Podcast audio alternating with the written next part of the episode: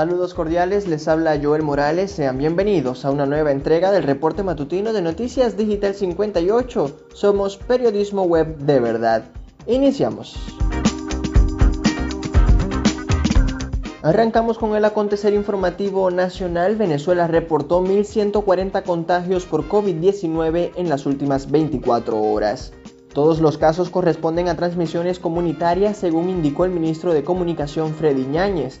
Con estas cifras aumenta a 358.462 el total de casos reportados desde marzo de 2020.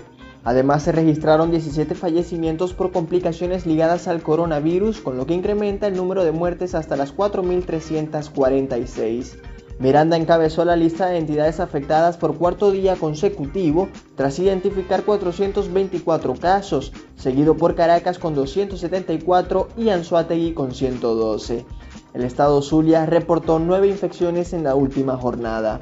Avanzamos con más noticias, anuncian exoneración total de impuestos para emprendedores venezolanos. La información la reveló este miércoles el presidente Nicolás Maduro durante una locución en cadena nacional, donde además señaló que el decreto oficial con esta medida será publicado próximamente. Indicó que la idea es quitar esa traba a los nuevos emprendimientos que se desarrollen en el país y añadió que se creará un registro nacional de emprendedores. En otro orden de ideas, el jefe de Estado manifestó que estudia la posibilidad de decretar como flexibles todas las semanas de noviembre y diciembre con el propósito de permitir el desarrollo de las actividades económicas. Continuamos con más información. Canasta alimentaria subió a casi mil millones de bolívares en el mes de agosto.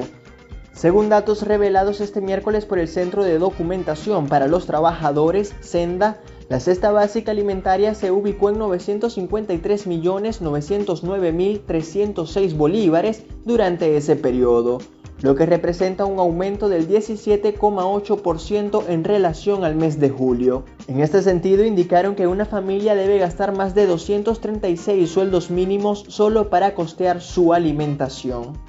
Permanecemos en Venezuela, CNE extiende el lapso para sustitución de candidatos hasta el viernes 24 de septiembre. Así lo notificó este miércoles el ente electoral ampliando por dos días la oportunidad para que los partidos políticos puedan sustituir o modificar las candidaturas en sus boletas electorales de cara a las elecciones municipales y regionales del 21 de noviembre. Según publicó el Poder Electoral en sus redes sociales, los partidos podrán seguir presentando modificaciones o sustituciones entre el 27 de septiembre y el 11 de noviembre en las postulaciones nominales. Sin embargo, por razones de orden técnico logístico, estos cambios no se verán reflejados en la boleta de votación. Seguimos con información de nuestro portal web digital58.com.be.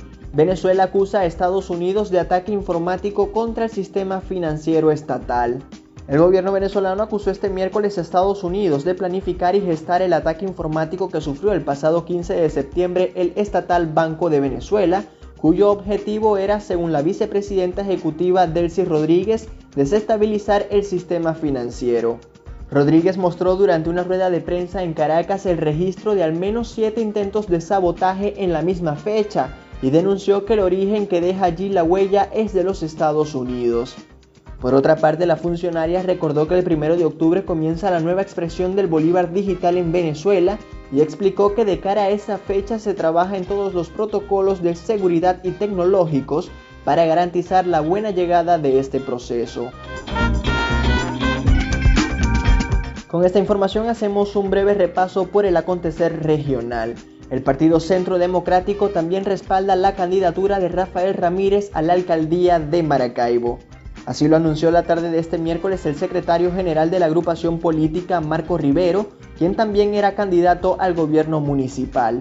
De esta forma, Ramírez pasa a contar con el respaldo de siete partidos, entre ellos Un Nuevo Tiempo, Voluntad Popular, Primero Justicia, Acción Democrática, COPEI y Vanguardia Popular. Permanecemos en la entidad, Juan Carlos Fernández ganaría la alcaldía de Maracaibo según encuesta de Dating Corp. Un reciente estudio de opinión publicado por esta firma estima que el comunicador y candidato de fuerza vecinal obtendría casi un 49% de los votos en la capital zuliana. Según estima el equipo de campaña de Fernández, con estas cifras podría ser elegido incluso si el voto opositor se divide entre él y Rafael Ramírez, candidato de la plataforma unitaria. Es la segunda vez que Fernández se presenta como candidato a la alcaldía Maracaibera. En su primer intento en 2017 fue derrotado por el candidato del PSUV, Willy Casanova. Es momento de repasar lo acontecido en el mundo. Iniciamos en Nueva York. Afganistán y otras crisis marcan la jornada de la Asamblea General de las Naciones Unidas. Las crisis en Afganistán, Libia o Yemen centraron este miércoles buena parte de la frenética actividad diplomática que tiene lugar en paralelo en la Asamblea General de la ONU, donde el presidente de Venezuela, Nicolás Maduro, aprovechó su discurso para exigir el levantamiento de todas las sanciones contra el país. En la segunda jornada de la Asamblea General la atención se trasladó en buena medida del hemiciclo a otras instancias y también espacios virtuales consecuencia de la pandemia, en los que presidentes y ministros discutieron algunas de las situaciones más problemáticas de la escena internacional. Nos vamos hacia México, denuncian que hubo prácticas ilícitas para sustentar la verdad histórica en el caso Ayotzinapa. Tortura y privaciones ilegales de la libertad, entre otras prácticas ilícitas, fueron utilizadas para sustentar la verdad histórica, versión del gobierno de Enrique Peña Nieto sobre la desaparición de los 43 estudiantes de Ayotzinapa en 2014, según informó este martes el fiscal especial para el caso Omar Gómez Trejo. Según la polémica versión, los estudiantes de la Escuela para Maestros de Ayotzinapa fueron detenidos el 26 de septiembre de 2014 por policías corruptos en Iguala y entregados al cártel Guerreros Unidos, que los asesinó e incineró en el basurero de Cocula y tiró los restos en el río San Juan. Nos vamos hacia Australia, una decena de detenidos en el tercer día de protestas antivacunas en Melbourne. La policía australiana arrestó este miércoles a una decena de personas en Melbourne durante la tercera jornada consecutiva de tensas protestas contra las medidas para frenar la pandemia y la campaña de vacunación. Las autoridades reforzaron desde la mañana su presencia en el centro de la segunda mayor ciudad del país, confinada desde agosto por un rebrote del virus de la COVID-19, tras la marcha violenta registrada el lunes y la detención de unas 62 personas durante otra concentración. Entramos en materia deportiva, Venezuela se despide con la frente en alto del Mundial de Futsal FIFA 2021. La vino tinto de fútbol sala cayó 2-3 a manos de Marruecos por los octavos de final de la Copa Mundial. Tres fallas puntuales permitieron los goles del rival, quienes a pesar de los ataques finales venezolanos usando el recurso de portero jugador, fueron infructuosos para alcanzar por lo menos la igualdad que llevara a la largue.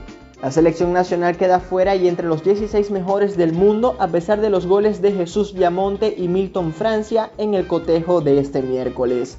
Los goleadores vinotintos durante el presente torneo en suelo europeo fueron Alfredo Vidal con dos goles, Carlos Sanz, Rafael Morillo, Jesús Viamonte y Milton Francia.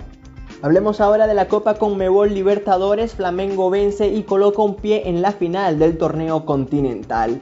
El equipo brasileiro se impuso este miércoles dos goles por cero ante el Barcelona de Guayaquil en el mítico Maracaná en el partido de ida de las semifinales de la máxima competencia de clubes en América. Bruno Enrique Pinto lideró la victoria de los rojinegros tras marcar los dos goles de la noche. Ambos conjuntos volverán a medirse el próximo miércoles 29 en el Estadio Monumental de Guayaquil, donde el Flamengo buscará sellar su pase a la gran final y los ecuatorianos tratarán de revertir el revés sufrido en Brasil. Hablemos de las grandes ligas, Abisail García ya suma 29 jonrones en la campaña 2021. El jardinero criollo de los cerveceros de Milwaukee conectó este miércoles un nuevo bambinazo en el partido contra los Cardenales de San Luis. En la parte baja de la séptima entrada, García pegó un poderoso bambinazo en solitario que recorrió 429 pies por toda la pradera central del American Family Field. El venezolano solo pudo conectar este batazo en tres apariciones y acabó la noche con promedio de 270. Finalmente los Cardenales acabaron imponiéndose 10 carreras por 2. Permanecemos en el Gran Diamante, Sandy León se fue para la calle contra los Nationals. El careta venezolano la sacó del parque este miércoles en lo que fue el partido entre sus Marlins de Miami y la novena de Washington. El jonrón de León llegó en la novena entrada cuando ya el partido estaba decidido a favor de los Nats. El batazo se fue por todo el jardín derecho luego de recorrer una distancia de 386 pies. León acumula apenas 4 bambinazos en lo que va de campaña, además ya lleva 14 carreras impulsadas y posee un promedio de 188.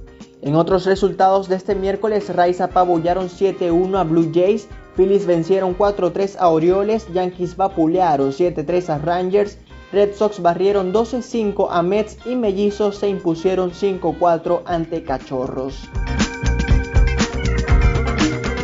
Nosotros nos despedimos y les recordamos que estas y otras informaciones usted puede ampliarlas en nuestra página web digital58.com.be y si desea mantenerse informado síganos en nuestras redes sociales como arroba digital-58 y suscríbase a nuestro canal de Telegram. Ponemos fin a este reporte matutino, narró para ustedes Joel Morales. Somos Noticias Digital 58, periodismo web de verdad.